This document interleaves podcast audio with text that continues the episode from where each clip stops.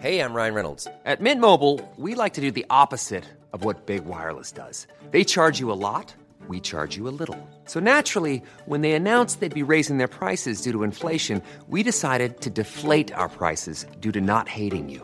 That's right. We're cutting the price of Mint Unlimited from $30 a month to just $15 a month. Give it a try at mintmobile.com slash switch. $45 upfront for three months plus taxes and fees. Promo rate for new customers for limited time. Unlimited more than 40 gigabytes per month. Slows. Full terms at mintmobile.com.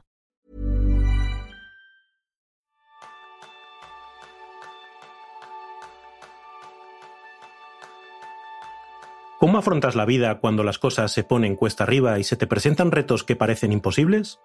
Ese es el tema principal del programa de esta semana, donde aprenderás cómo encarar los desafíos de tu vida abordándolos como una aventura con Albert Bosch. Albert es emprendedor y aventurero amante de los retos deportivos extremos. Ha cruzado la Antártida sin asistencia, ha escalado la montaña más alta de cada uno de los siete continentes con el Everest como punto final, ha participado en nueve Dakars, dos en moto y siete en coche, y es corredor habitual de ultramaratones. Y en sus aventuras y también en sus negocios ha conseguido algunos éxitos destacados, pero también acumula un gran número de fracasos que Albert acepta con orgullo y que forman parte inseparable de su trayectoria vital. Ha compartido sus aprendizajes en diversos libros, entre ellos los bestsellers Vivir para sentirse vivo y El explorador del futuro. Bienvenidos a un nuevo episodio de Kenso, el podcast donde descubrirás cómo vivir la efectividad para ser más feliz. Yo soy Jeroen Sangers, aprendiz en las aventuras en la hamaca. Y yo soy Raúl Hernández, aprendiz de explorador en pijama y zapatillas. ¿Y tú, Albert, de qué eres aprendiz a estas alturas de la vida? Yo soy aprendiz de, lo que no tengo que hacer, porque en la vida eh, es muy fácil hacer cosas nuevas, pero es muy difícil renunciar a cosas que no deberías hacer. Y ahí está nuestro gran reto. ¿eh? Entre otras cosas, aburrirse. No lo tienes que hacer. ese es, ese es un, gran tema que seguro que recuperamos a lo largo de la conversación. Y montaña, desiertos, eh, polos, selvas. Tú debiste ser un niño movidito, ¿no? ¿Cómo recuerdas tu infancia? Sí, sí, evidentemente era movidito. Tengo la gran suerte de haber nacido y crecido ¿eh? en un pueblo pequeño de menos de 3.000 habitantes en los Pirineos catalanes, en el norte de España, y ahí vivíamos, y, los jóvenes todavía viven muy en libertad, ¿no? Más enganchados a las pantallas ahora, pero muy en libertad, y estábamos todo el día jugando fuera y, jugando, soñando, ¿no? Soñando. Ya soñaba que exploraba y hacía cosas digamos, especiales en la naturaleza y en el entorno desde muy pequeño. Sí, sí, muy movido. Yo, vamos, le tengo compasión a tus padres, pobrecitos. en esa época los padres no son como los atontados de padres que somos ahora. En, esa época te despedías por la mañana, volvías a comer y, no te preguntaban ni dónde habías estado. Y si no volvías una noche tampoco se preocupaban mucho. Dice, dos días te daban. tampoco mucho, tampoco mucho. Oye, a ti, eh, ¿cómo te llevó la vida a, este tipo de actividades que has ido practicando en vez de a otras cosas, ¿no? Un deporte más tradicional como el fútbol. ¿Cómo descubriste, yo qué sé, las motos? ¿Cómo descubriste todas las cosas que, te han ido abriendo camino? Me llevaron sobre todo dos cosas, ¿no? A este, a este mundo, por suerte, de aventuras que más o menos he tenido la suerte de vivir. Por un lado, la naturaleza, la pasión de estar siempre en la naturaleza, es algo que he sentido desde siempre. Y por otra cosa, la, frustración, ¿no? Me ha llevado la, frustración ahí. Y esto es interesante porque, porque yo pensaba que tenía que, yo quería vivir alrededor de mis pasiones, ha sido casi de las pocas ambiciones, esto y la gestión del tiempo es de las únicas ambiciones fuertes que he tenido en mi vida, ¿no? Ah, y, y yo quería vivir alrededor de mis pasiones y pensaba que vivir alrededor de mi pasión, que era el deporte, las cosas grandes, los eventos, lo iba a hacer a, través de la competición, siendo de los mejores, ¿no? Y me entrenaba mucho, competía mucho, eh, intentaba ser de los mejores, buscarme equipos, buscar... Pero al final conseguí bastantes cosas en eso, a base de mucho esfuerzo, pero al final me di cuenta de, de que no era de los mejores, ¿no? De que era, de que era uno más es bastante bueno porque trabajaba mucho, entrenaba mucho, pero no era élite, no era número uno. Y esto fue una gran frustración, una enorme frustración, Raúl. Y esto me llevó a preguntarme, bueno, ¿qué quieres ahora? Solo te queda vivir la vida de responsabilidad que más o menos se espera de una persona madura trabajar, hacer familia y tal, y dejar tu pasión para los sábados por la mañana, ¿no? Ser un radical de correr o de lo que sea el sábado por la mañana, el domingo, y hasta los restos de días vivir una vida que no es la que deseas de verdad, o, conectarte con esa vida, pero ¿cómo lo haces? Y ahí fue esta frustración, ¿no? Dije, no, no quiero vivir mi vida de pasión solo el domingo por la mañana. Y me voy a conectar con eso y me, me convertí en un promotor de mis proyectos. Y esto es la gran diferencia que la gente no entiende, eh, que es yo asumo mis proyectos como un business plan cada uno absolutamente, ¿no? Y hago, y sé que hay mucha gente mejor que yo escalando, sé que hay mucha gente mejor que yo cruzando la Antártida, sé que hay mucha gente mejor que yo corriendo el Dakar, pero también sé que la inmensa mayoría de esa gente nunca lo hará. Nunca lo hará, porque solo lo harán si son millonarios o si son de los mejores del mundo. Y es muy poca gente la que es millonaria para hacer sus caprichos o la que es lo mejor del mundo. Y la otra gente es la gente que está dispuesta a llevar a cabo sus proyectos, sus, sueños de verdad, business plan. Y esto es lo que me cambió. Y, mi vida ha sido así. Tengo ahora 54 años y continúo a tope, a tope, pero a tope no por físico, sino por ilusión en liderar mis proyectos. Y esto no se acaba y, hay muy poca competencia en eso, porque la gente quiere hacer deporte o ah, dedicarse a ganar dinero. Ya está. ¿no? Sí, parece ahí como que, que esa mentalidad emprendedora, que luego hablaremos un poco de esa faceta, pero que la llevas como metida en el sistema, ¿no? Y que la aplicas lo mismo a un proyecto profesional que a uno de tus aventuras, a uno de, tus viajes. Está metido en tu ADN el que yo voy a coger un reto y lo voy a modelar para poder ejecutarlo. Sí, creo que sí, porque no sé, también en mi caso, ¿eh? yo no, con todo el respeto para todos los estilos de vida, cada uno que sea feliz con su estilo de vida, pero para mí es un poco la vida realmente, y no solo una metáfora que uso en mis conferencias, en mis libros y todo, para mí la, vida de verdad interesante es vivirla como una aventura, ¿no? O sea, en el sentido de aprender cada día, de descubrir cada día, de explorar cada día. Como decía Jeff Bezos, de vivir cada día el día número uno. Jeff Bezos, que es un chaval que, le han salido bien las cosas, ¿eh? Al chavalillo. Cuatro perrillas ha acumulado, sí, cuatro, cuatro perros. ¿no? y, y, su mantra, su mantra es Amazon, ¿eh? la empresa que ha revolucionado, que estés a favor o no, dice, vivimos el día uno y mañana viviremos el día uno y nunca queremos llegar al día dos, porque luego te consolidas, te apalancas, te acomodas. Estamos viviendo en la incertidumbre siempre y hay que, hay que aprender a... porque te aporta realmente mucho valor, mucha riqueza, mucho aprendizaje y yo lo entiendo un poco así. Eh, un poco leyendo tu, tu, biografía y enganchando con esto que cuentas, da la sensación de que para ti esto es como tu naturaleza, ¿no? Es como, es que yo tenía que ser así porque es que no podría haber sido de otra manera.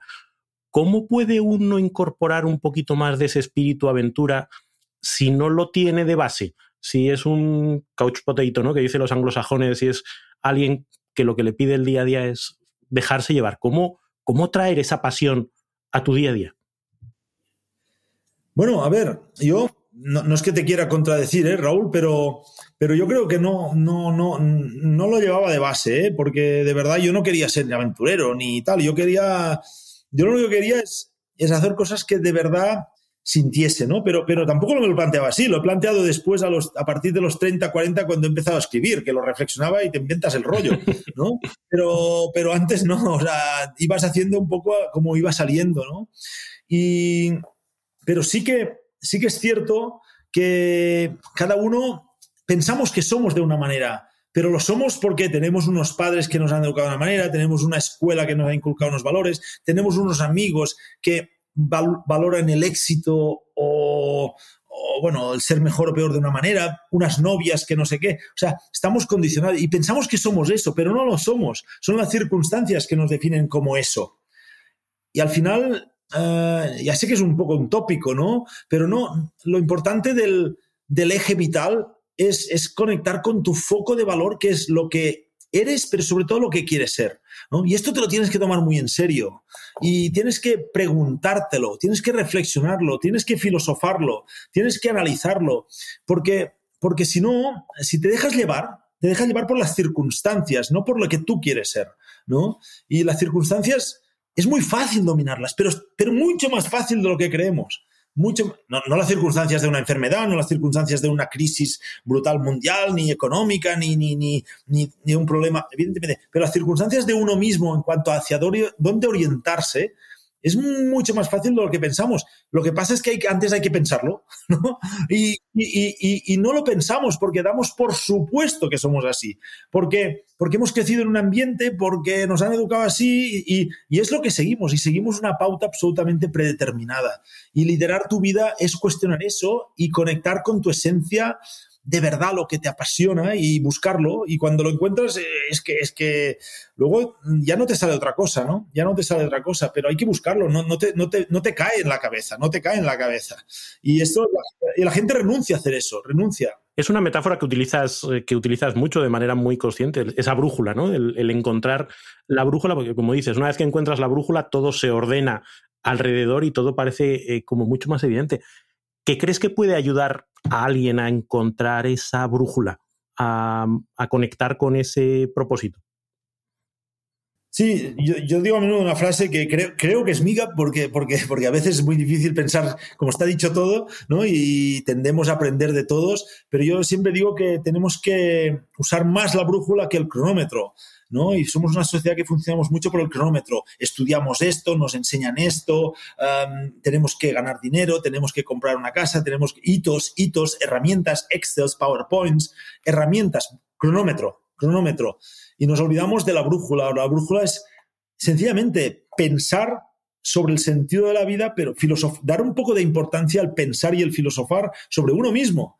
Y no es una pérdida de tiempo, eh, es el mejor tiempo más invertido cada uno lo tendría que pensar. Esto al final se resumiría, de manera práctica, como preguntas, Raúl, en dar importancia a la inteligencia emocional más que a la inteligencia puramente racional y cognitiva que nos enseñan, que está muy bien y es muy útil. La inteligencia emocional es autoconocerte, autoestimarte, autocontrolarte, automotivarte.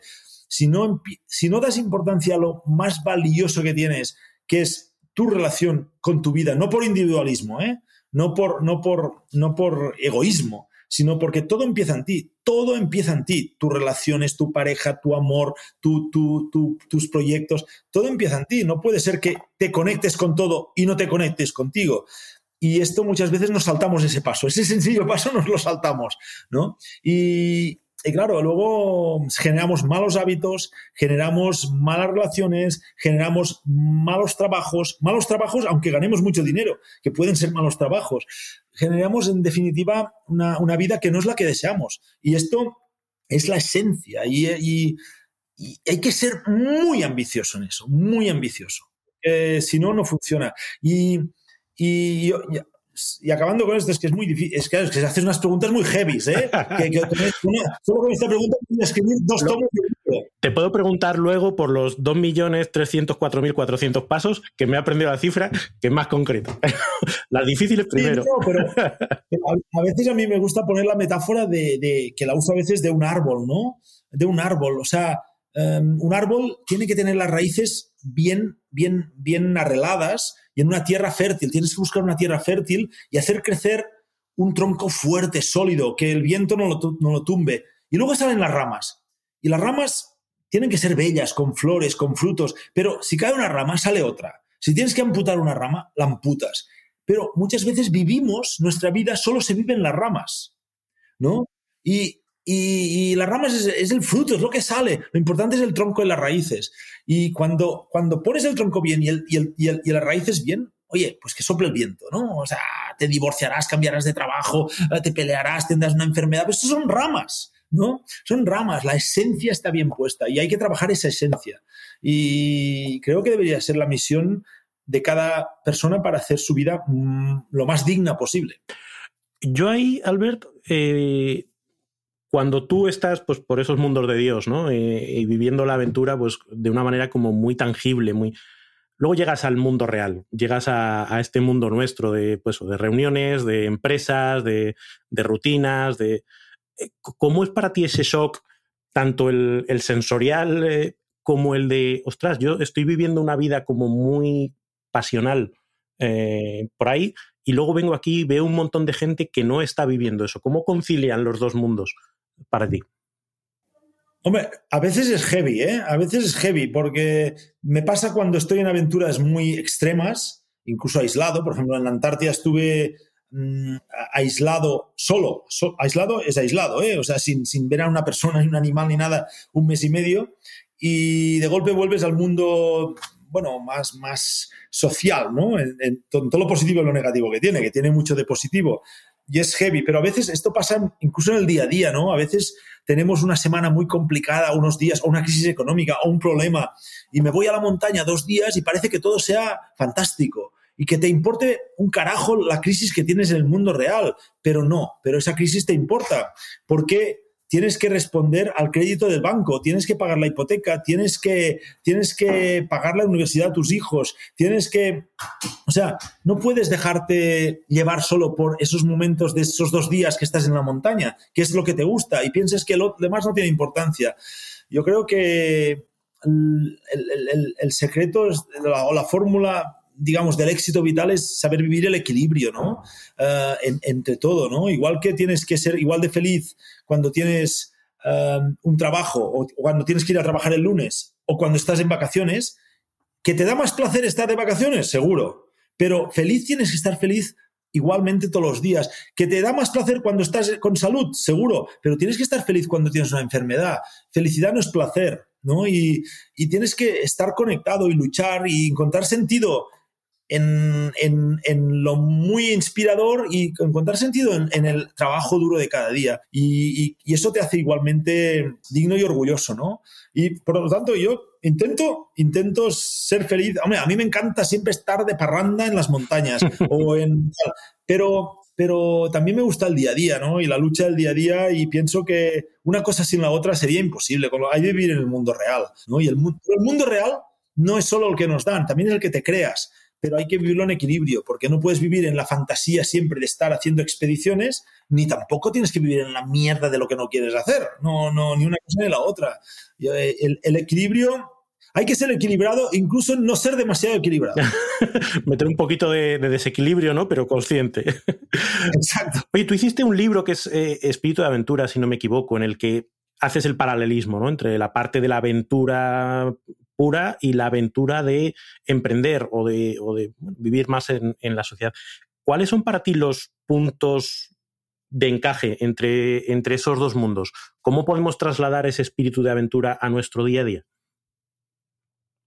Bueno, al final, casi todos los libros, al final, como pasan todos los autores, tienen una, una, parte troncal muy común, ¿no?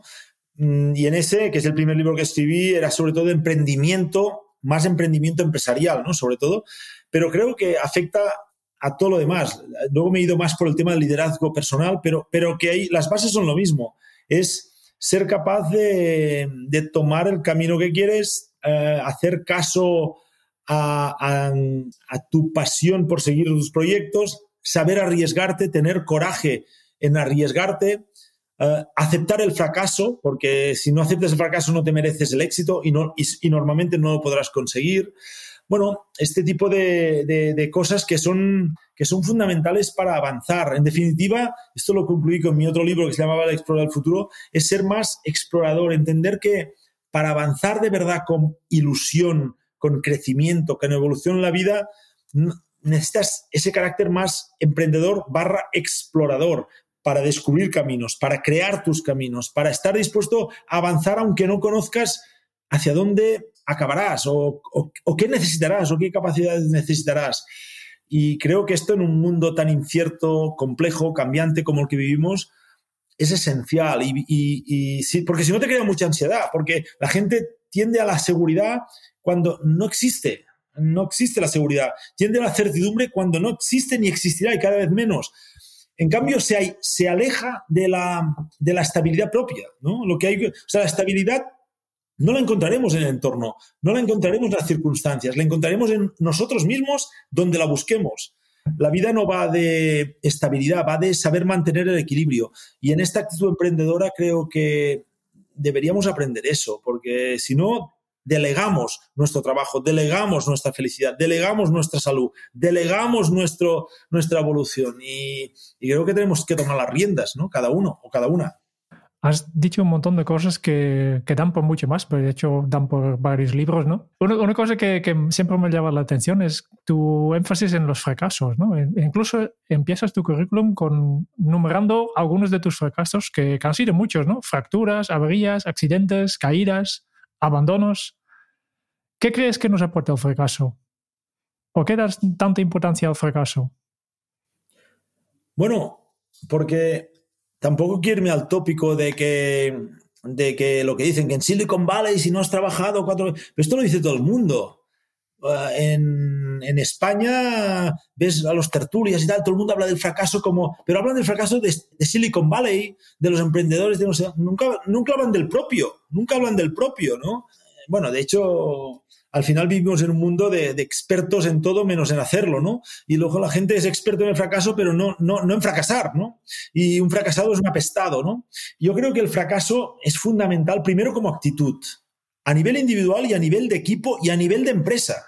O sea, una empresa que no está dispuesta a aceptar fracasos, normalmente penalizará al que tiene talento y quiere hacer algo nuevo, algo innovador, o sea, algo que aporte valor, o sea, algo que, trabaje para el futuro de su empresa, de su organización, con lo cual capará el talento. Ahí tenemos una política fatal de fracaso. En un equipo lo mismo. Si no quieres fracasar, no subas la montaña más alta, sube la montañita que tienes al lado de casa. ¿eh? El domingo por la mañana y te vas a casa a comer. ¿eh? Y con lo cual no fracasarás, pero no conseguirás objetivos importantes. Si en tu vida personal no quieres fracasar, haz lo que se espera de ti, haz lo que has estudiado, haz lo que te han dicho tus padres, haz lo que...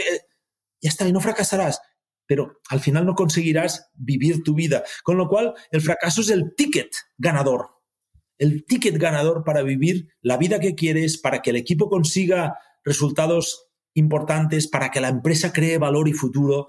Es el ticket. Esto no quiere decir que desees fracasar, quiere decir que es tu amigo, quiere decir que intentarás evitarlo, que serás consciente de él, que que intentarás maximizar tus capacidades y que si pasa, si llegas al fracaso, aprenderás de él, porque como eras consciente de que podías pasar, lo aceptarás, aprenderás. Y de eso viene la resiliencia, de que, de que entiendes que, que bien, ¿no? He fracasado persiguiendo lo que quería, con lo cual estoy orgulloso de eso y aprendo de eso. Y por eso es resiliente. A veces la resiliencia pensamos que es una cosa de ADN, hay gente resiliente y que no, es porque hay gente que lo acepta que puede pasar. Con lo cual, esa es la gente que se merece el éxito. Por esto lo digo.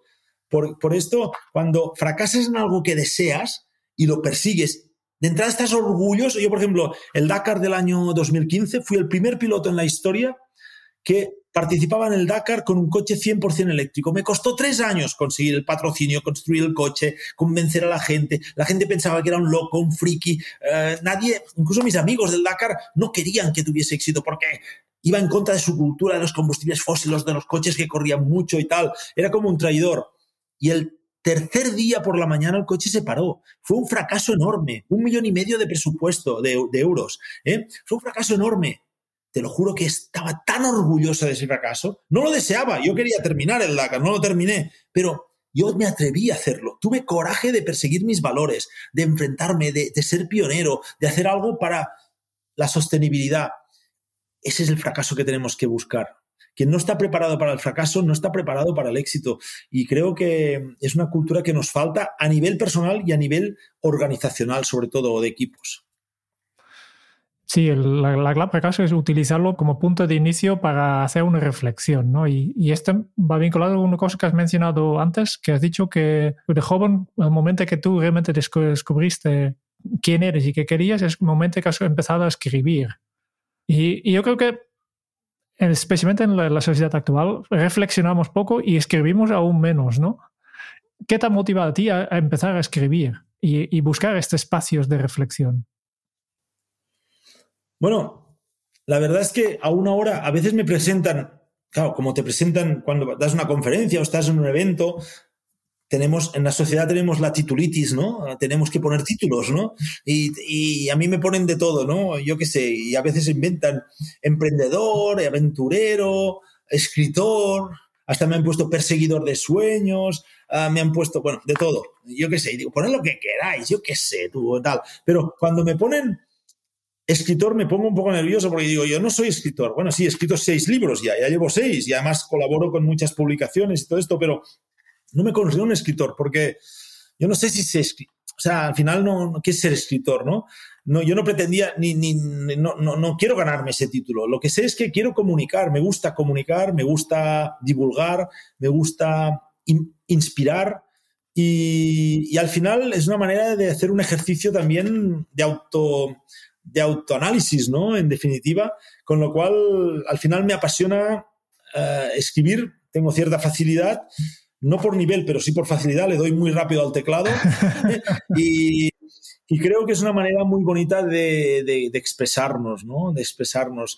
Incluso más, a mí me gusta mucho el vídeo, me gusta el audio, pero la palabra escrita para mí continúa teniendo mucho, mucho valor y la disfruto mucho. Oye, una, una, curiosidad que me surge. Cuando estabas en esa tienda de campaña en la Antártida, pues pasando 15 días ahí metido porque no podías salir, porque estabas atascado, eh, ¿tenías dónde escribir? ¿Sueles llevar diario o algún tipo de eh, libreta en el que ir escribiendo esas cosas mientras las vives? Porque luego reflexionar a, a posteriori, pues bien, pero... Siempre, siempre, siempre. Siempre soy un Moleskine addict. ¿eh? Siempre, siempre cuando estoy en una aventura llevo una Moleskine, no es para hacerle publicidad, ¿eh? que no es sponsor ni nada, pero porque me gustan estas libretas así compactas, valientes, que, que son románticas, incluso con la gomita.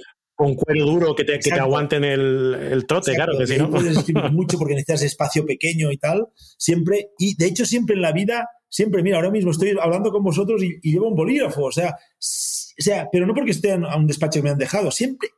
Me es muy difícil, a mí me verás en bicicleta, escalando, corriendo, casi siempre llevo un papel y un bolígrafo. Y no soy supersticioso, yo qué sé, es que me he acostumbrado a llevarlo siempre. Y mira que ahora casi todas las notas las tomo en el móvil, ¿no?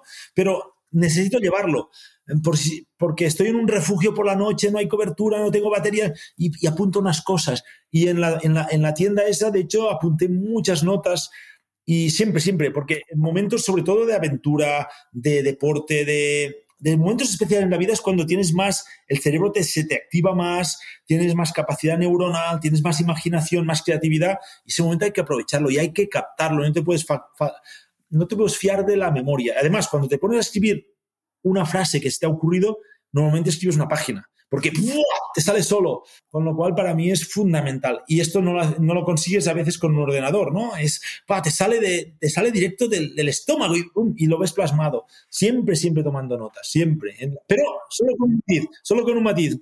En, en, en, en la Antártida no llevaba bolígrafo, llevaba lápiz, ¿eh? Porque la, la tinta se congela. Sí, sí. Ahí no, no, no aguanta la tinta, ¿o qué?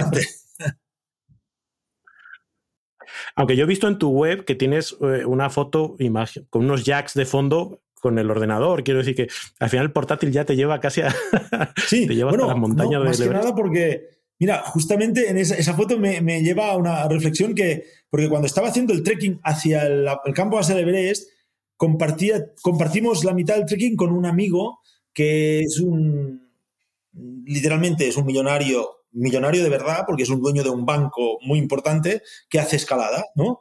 Y él me acompañó en mi trekking que iba a hacer otra montaña. Y yo estaba cada día haciendo mi croniquita con el satélite ahí, uh, tal. Y me decía, Albert, estás en unos lugares más lindos del mundo, con las montañas más altas. Déjate del ordenador, aquí disfruta.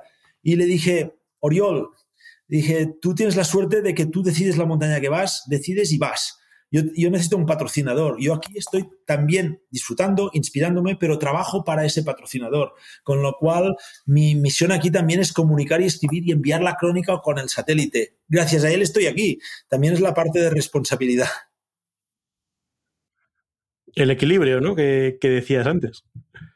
Oye, una, una, de las cosas que transmiten un poco tus, tus, viajes y luego tus libros es ese momento de, de trabajo interior, ¿no? De, que te has dado cuenta, probablemente dentro de tus, de tus correrías por ahí, de cosas que luego has sido capaces de plasmar. ¿Y cuáles han sido para ti las claves, los descubrimientos principales que has hecho en tus aventuras? Um, bueno, a veces yo como por mi trabajo de, de, de, de, liderazgo y todo esto, que en mi parte yo siempre vinculo la aventura con temas de liderazgo personal y, y me, consideran otros los títulos que te ponen, porque al final no sabes los títulos de exporte, experto en liderazgo y cosas de estas, pues pues claro, al final coincido con muchos coaches, que yo no soy, coincido con muchos psicólogos, con, con, gente que hace mindfulness, con gente que hace cosas de estas, que está muy bien, ¿eh? a mí también me gusta mucho.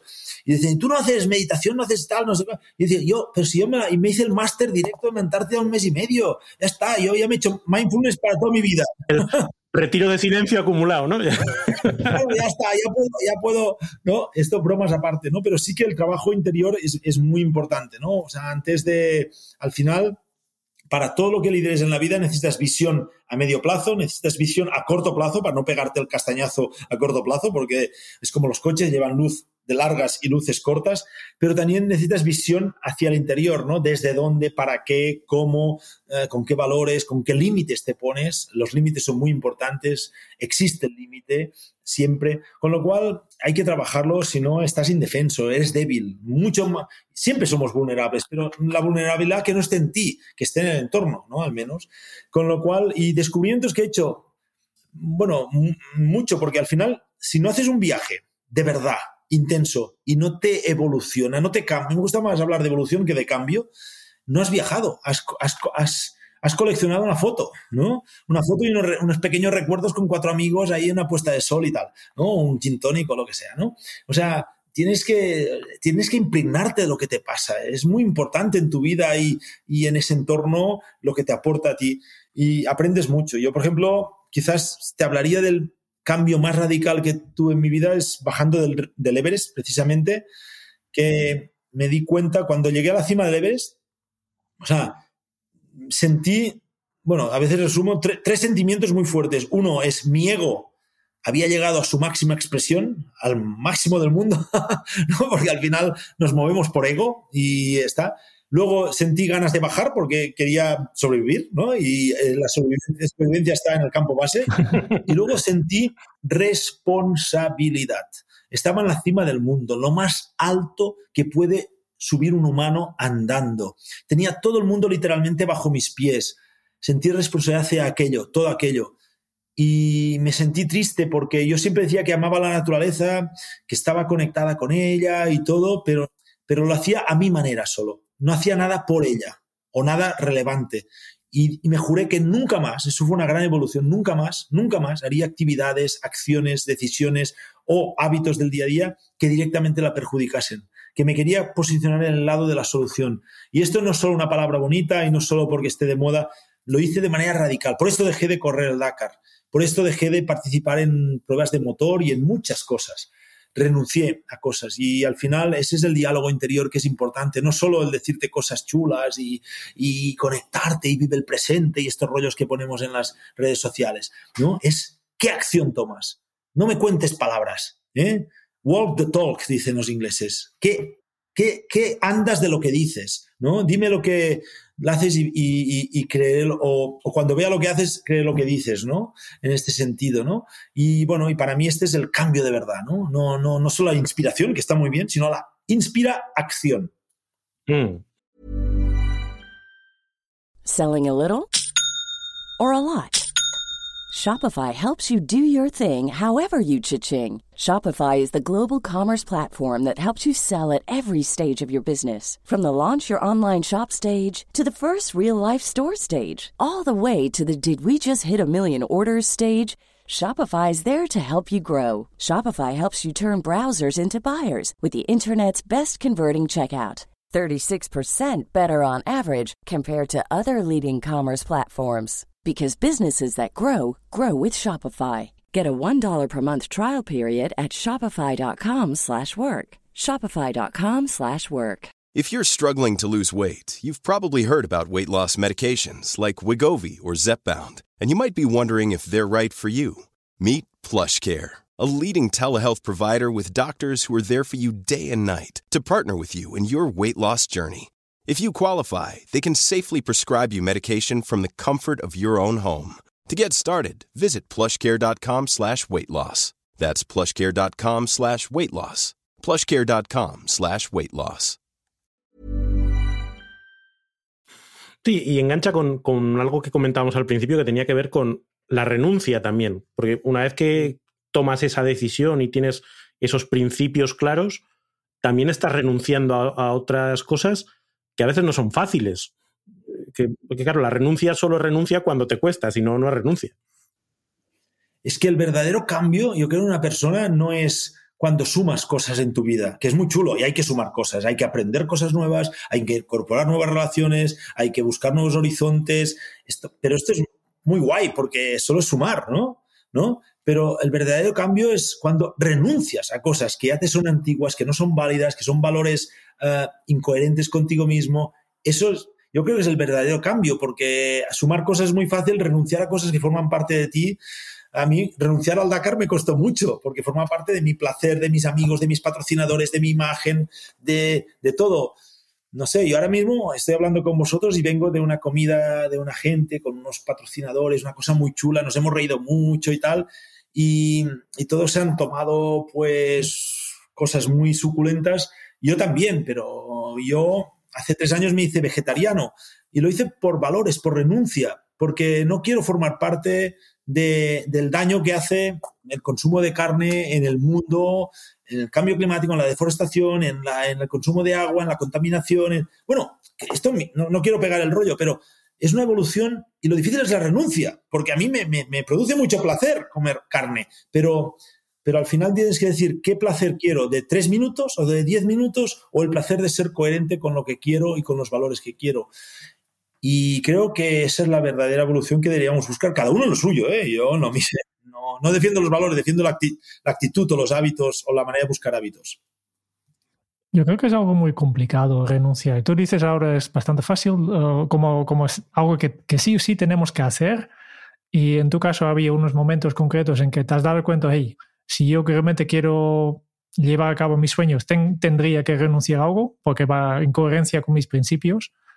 Pero claro, yo veo muchísima gente que tiene estas creencias que, hay que estar a todo. Hay que, hoy en día tenemos que, ser profesional perfecto, tenemos que ser la pareja perfecta, el padre perfecto, madre perfecto, eh, gran amigo, tenemos que hacer deportes guays, eh, nuestro tiempo libre tampoco. Antes íbamos a, correr, ahora hacemos ultramaratones ya.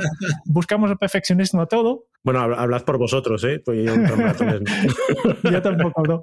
No, pero existe un poco esta necesidad por, que, por la gente de, ser bueno en todo y no renunciar a nada, vivir al máximo, ¿no? No, ¿qué tenemos que hacer para darnos cuenta que esto no es posible y tenemos que renunciar a esto? Tenemos que renunciar a alguna cosa, como mínimo. Bueno, es un poco lo que, eh, a mi modo de ver, eh, humildemente, es un poco la, metáfora que te decía de los árboles. Todo esto que ibas diciendo, que ibas relatando, para mí son, son ramas, ¿no? Del árbol solo, ¿no? Y son ramas que muchas veces las eh, digamos, las haces realmente por ti mismo, pero muchas veces las haces porque es lo que toca, ser el padre perfecto, ser la, familia perfecta, la pareja perfecta, el que gana dinero, pero, o sea, lo importante es, es lo que te conecta con tu tronco y tus raíces. En eso sí que tenemos que ser ambiciosos, en eso. Y eso a veces puede ser muy simple y muy complicado, pero yo creo que renunciar, no hay que renunciar a nada, podemos tenerlo todo, eh, todo lo, que sea esencial para nuestro tronco. Lo demás sí que hay que renunciarlo. Tenemos que quitarnos pesos.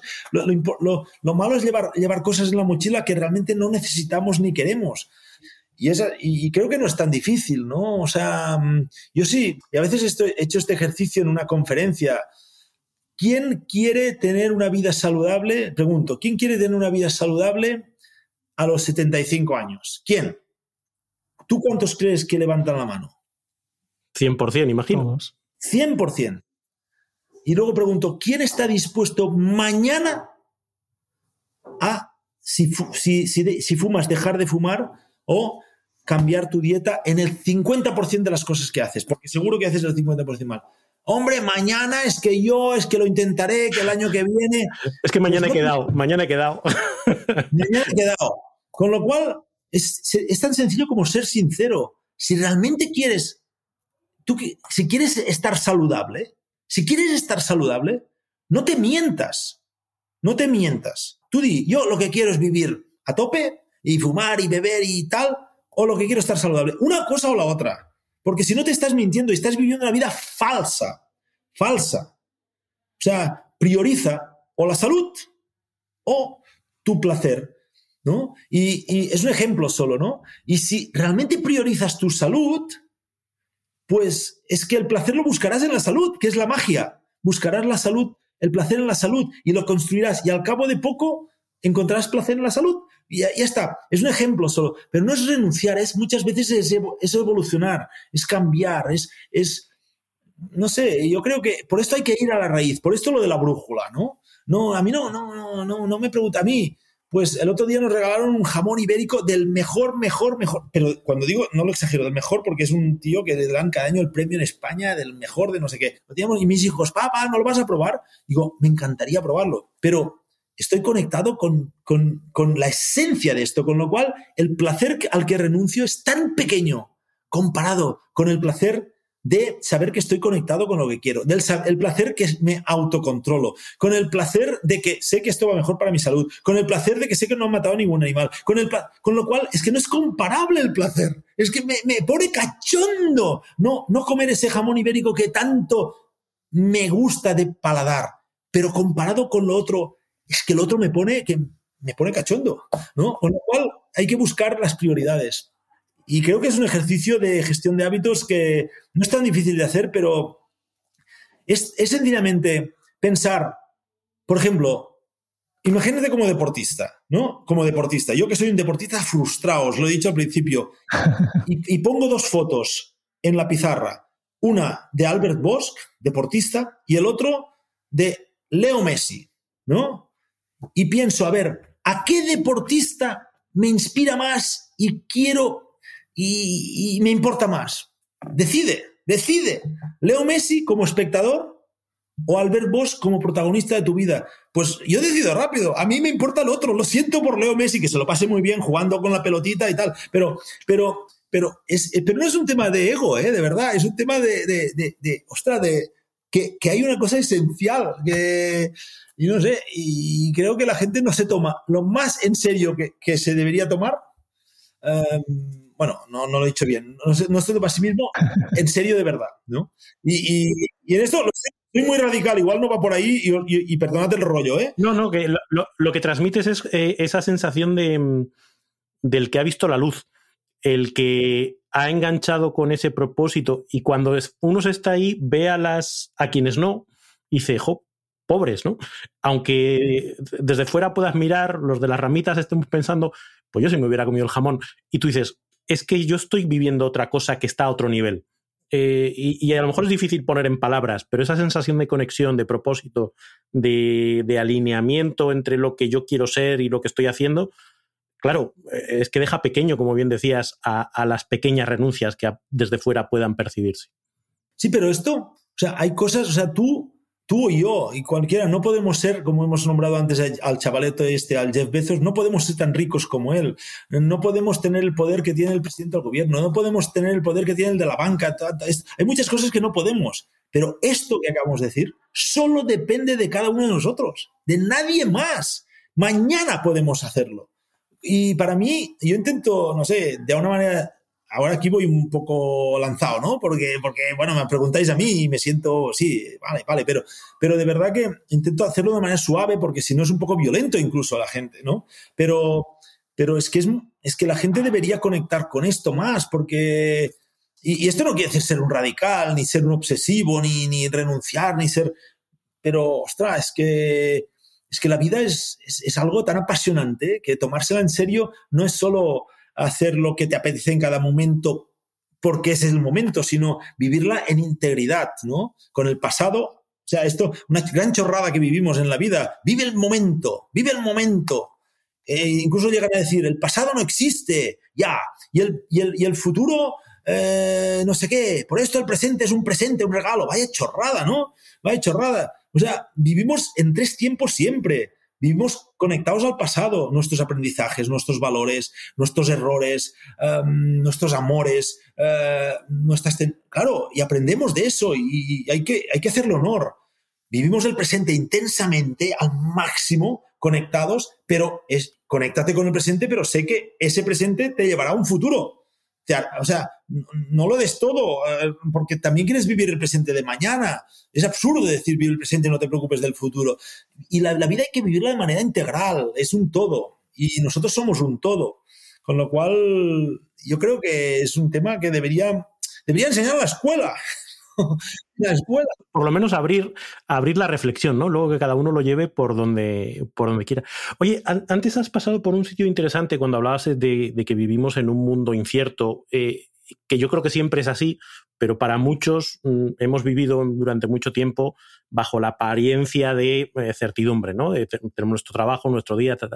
Y este último año todos estamos como un poquito especialmente eh, sacudidos. Yo vi que de hecho en, tu canal de YouTube eh, al principio de la pandemia incluso lanzaste pues una, serie de vídeos hablando de, cómo abordar esta, este mundo de incertidumbre y que incluso tienes preparada una conferencia que también abordas, esto. ¿Cómo podemos lidiar mejor con la incertidumbre? Sabiendo, o una vez que nos hemos dado cuenta, la mayoría de las personas que está aquí y que no se va a ir. Bueno, en, yo creo que en los momentos inciertos de cambio, de transformación, hay solo tres actitudes válidas, ¿no? Una es la mayoritaria que la gente no reconoce, que es la resistencia. Me resisto a, ¿no? Y hay que resistirse un poco, ¿eh?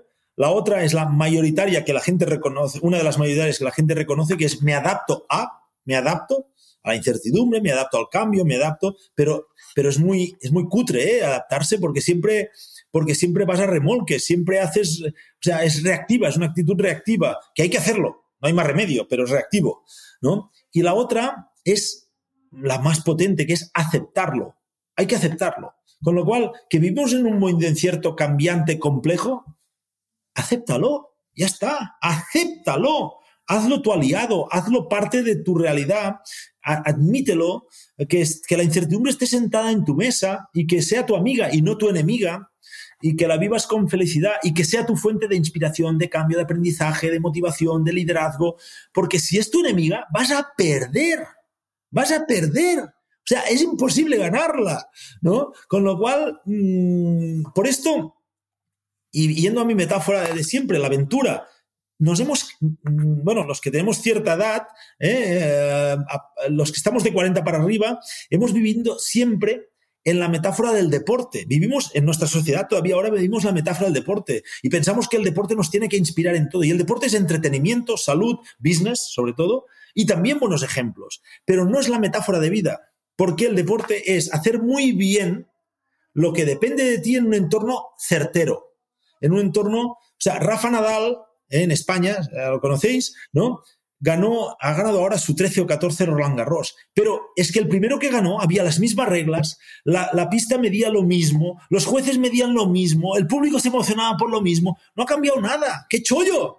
¿No? Y el Mundial de Fútbol igual, y el Mundial y el atletismo igual, y todo esto. O sea, la vida no es un deporte, la vida es hacer muy bien lo que depende de ti en un entorno que está absolutamente loco, ¿no?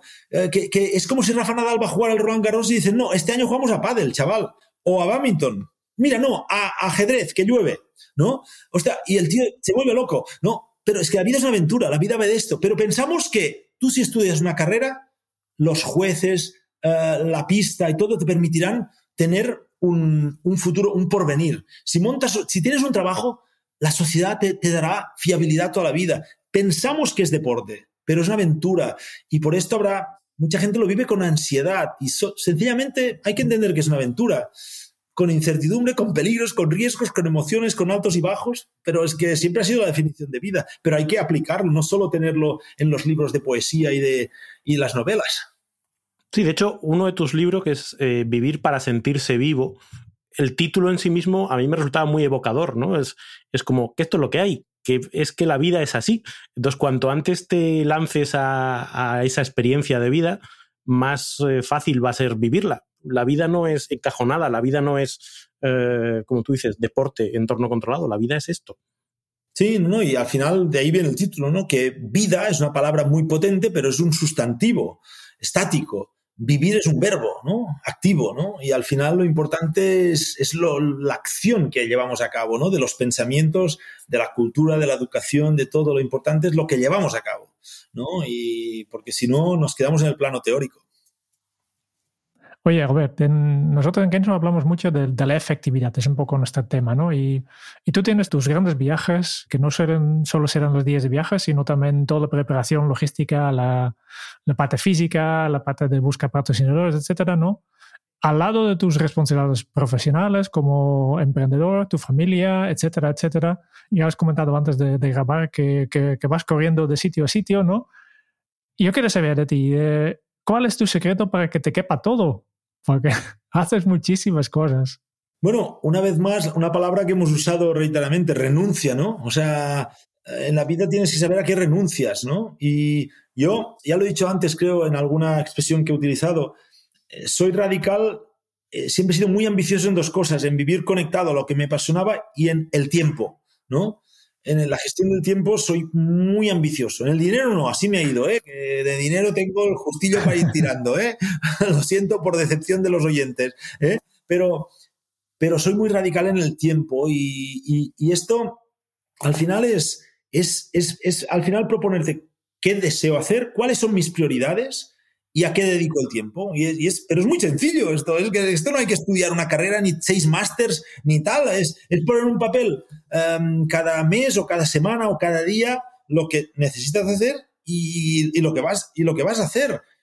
pero ponerlo en clave de prioridades. ¿Qué prioridades tengo? Y, al final te salen 27, pero, pero por orden. ¿Y a, y a qué dedico tiempo? Y luego hay que hacerlo encajar.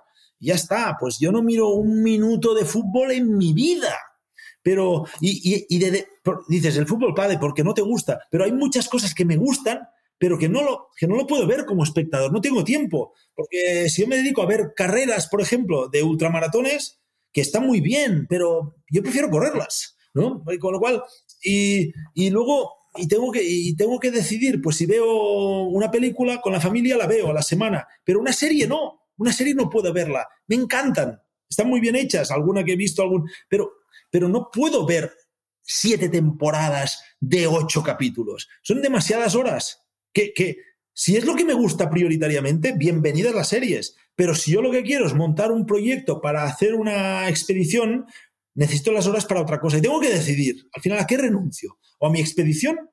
¿O a mi entreno? ¿O a mi yoga? ¿O a mi lectura? ¿O a mi... Hay que decidir a qué renuncias. Mm, no se puede tener todo. Es que otra chorrada, he dicho, vive el presente es una chorrada. Pues otra chorrada es, no hay límites. El tío que se inventó esta palabra tenía que colgarlo en, el palo mayor de, la plaza de mayor del pueblo. No hay límites. y esto en el deporte se usa mucho. No existen límites. Pero, pero tú de dónde has salido? ¿Cómo que no existen límites? Eh, pero, primero, un tío que dice no existe límite, yo a la montaña no me lo llevo, porque es un temerario. ¿eh? Y, sí, siempre existe el límite y el límite te lo tienes que poner tú, porque si no, mm, al final no, no, llegas a ningún lado. ¿no? O sea, hay que gestionar muy bien el tiempo. Es, es nuestro tiempo, es nuestro valor más preciado en la vida. Si no somos ambiciosos en ello, no nos quejemos. La vida es muy larga, ¿eh? no es cierto que es corta, es muy larga. Pasa que hay que aprovecharla. Antes cuando estabas hablando de cómo aprovechas cada hora del día, cada minuto, para hacer cosas con propósito, me preguntaba, eh, pero yo a la noche, después de un día de trabajo, estoy muy cansado. Ya no estoy para planificar aventuras ni para nada, ¿no? Y esta encaja perfectamente con una pregunta que, nos que te ha dejado nuestra última invitada, Carla Estivill. Bueno, como mínimo conoce su padre, el, doctor Eduardo, ¿no? Sí. Y su pregunta para, para ti es, ¿cómo tienes tus biorritmos internos? ¿Cómo va esto? Bueno, lógicamente, eh, mira, yo, llevaba una pulsera de su padre en el Everest, me, pusieron una pulsera para estudiar el sueño, ¿eh? para estudiar mis biorritmos en el Everest, ¿eh? justamente.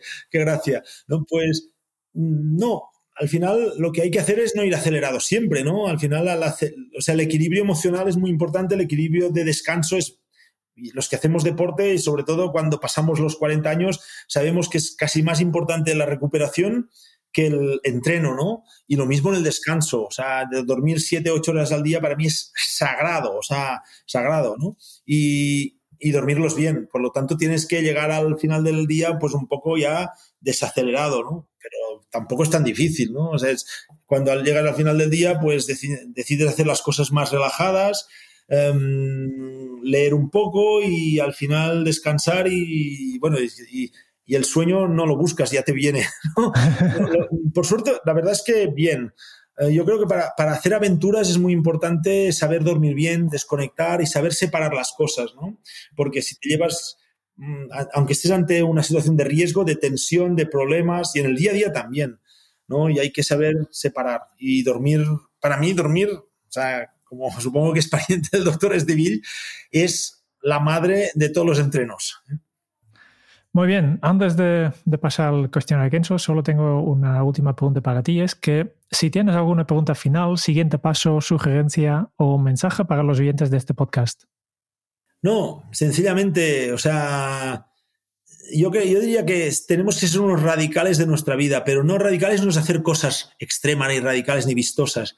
Tomarnos en serio lo más simple y esencial, ¿no? Que es nuestra autoestima, nuestra disciplina y nuestros hábitos. Y con esto conectaremos con la empatía y las relaciones con los demás. Y hay que tomárselo muy en serio. No lo podemos delegar en nadie.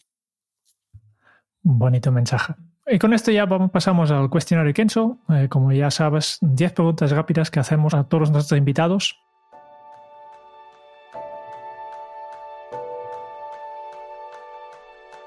Y el la primera pregunta que tengo para ti es, ¿cuál es tu lema? bueno, mi, lema tampoco es que tenga uno muy, muy esencial, ¿no? Pero uno de mis lemas principales, creo que lo he dicho durante la, entrevista, es walk the talk, ¿no? Intenta hacer lo que dices. ¿Y cómo se titularía tu biografía? Em, bueno, no lo sé, pero si, fuese a título póstumo, dejaría el título que, igual, continuando con el libro de Vivir para sentirse vivo, le pondría el título Viví, entre paréntesis, y viviré. y viviré, vale. ¿Cuál es el libro que más has regalado? Y aquí obviamente descatamos tus propios libros. Sí, clarísimo un libro de un compañero de universidad, además, que estudiamos el mismo curso, bueno, dos compañeros, Fernando Trías de Bes y Alex Rovira, que es La Buena Suerte, ¿no? Un libro muy sencillo, un cuento, y lo he regalado, bueno, a todos mis hijos, lectura obligatoria a los 16 años, y además lo he regalado muchísimo.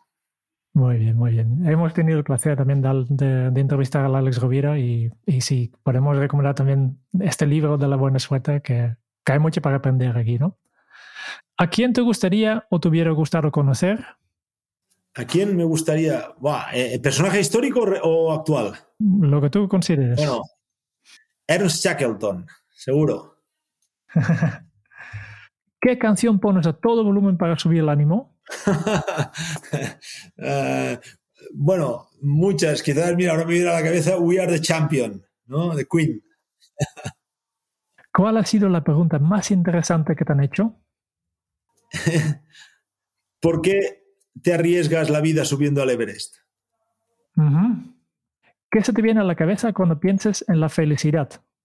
Se me viene que no me interesa la felicidad, me interesa el camino y la felicidad ya vendrá. ¿Qué película volverías a ver cada año? película, cada año, no, no, no, no, no, no, esta es muy difícil, ¿eh? Mira, ahora te diré una charrada que alucinarás, ¿eh? pero La Guerra a las Galaxias, ¿eh? porque es la película más completa para mí porque la he visto solo cuando era niño, la he visto de mayor, la he visto con todos mis hijos. Eh, eh, en, casa somos como frikis de toda la saga, ¿no? Y es la película que me ha aportado más felicidad, aunque no sea la mejor. si tuvieras que dejar un mensaje en una cápsula para tu yo del futuro, ¿qué le dirías? Para mí yo del futuro, ah, le, mira, le diría quizás que ah, no repitas mis errores, haz otros y díselo y díselo a tus compatriotas y a tus ah, compañeros de generación. Muy bien. Y la última pregunta que tengo para ti. ¿Qué le preguntarías al próximo invitado de este podcast? ¿Cuál ¿Cuál es el secreto para vivir feliz los días que no son ni vacaciones ni fin de semana? Muy bien. Y con esto ya nos, solo nos queda una cosa, que es que, eh, como, como todos los oyentes saben, hemos tomado notas de, todos los sabieses que, nos has compartido y lo que hacemos es compartir estas notas con, contigo y con todos los oyentes. Albert fue un niño inquieto apasionado por la naturaleza que descubrió en la aventura una forma de vivir. Buscaba ser el mejor deportista, pero al final eso no fue posible. Sin embargo, encontró otro camino aún mejor. No quería vivir su pasión solo los domingos por la tarde, y tampoco seguir el camino que la sociedad parecía que le marcaba. Así se hizo aventurero.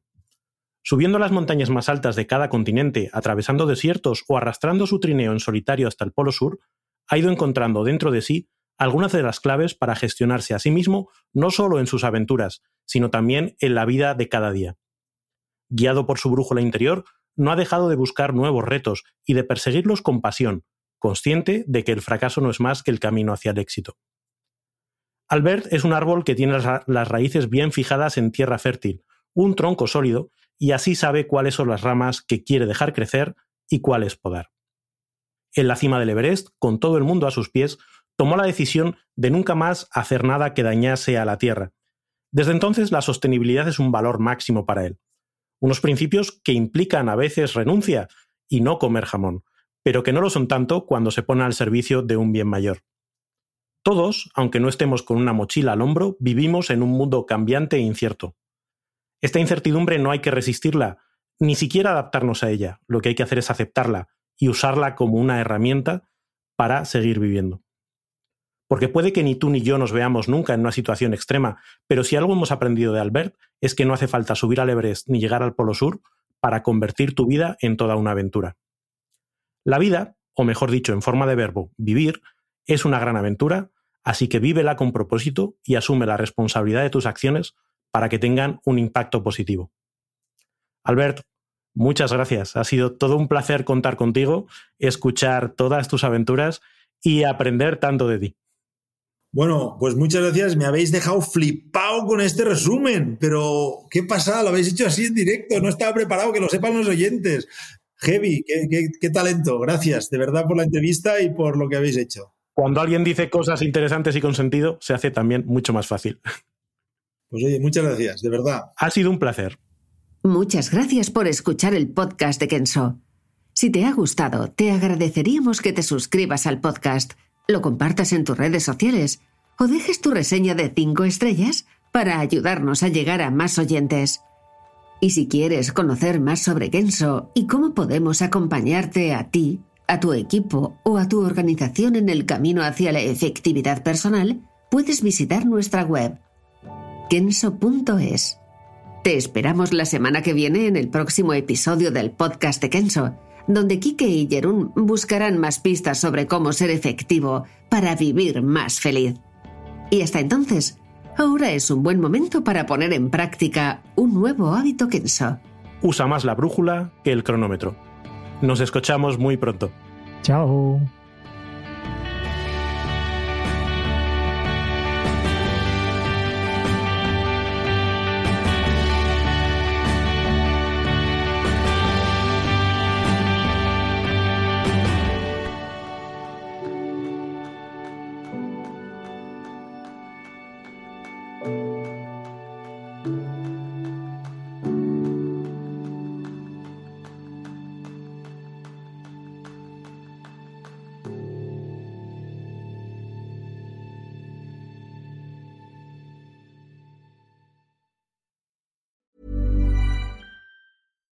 Normally, being a little extra can be a bit much, but when it comes to healthcare, it pays to be extra. And United Healthcare makes it easy with Health Protector Guard fixed indemnity insurance plans. Underwritten by Golden Rule Insurance Company, they supplement your primary plan, helping you manage out of pocket costs without the usual requirements and restrictions like deductibles and enrollment periods. So when it comes to covering your medical bills, you can feel good about being a little extra. Visit uh1.com to find the Health Protector Guard plan for you.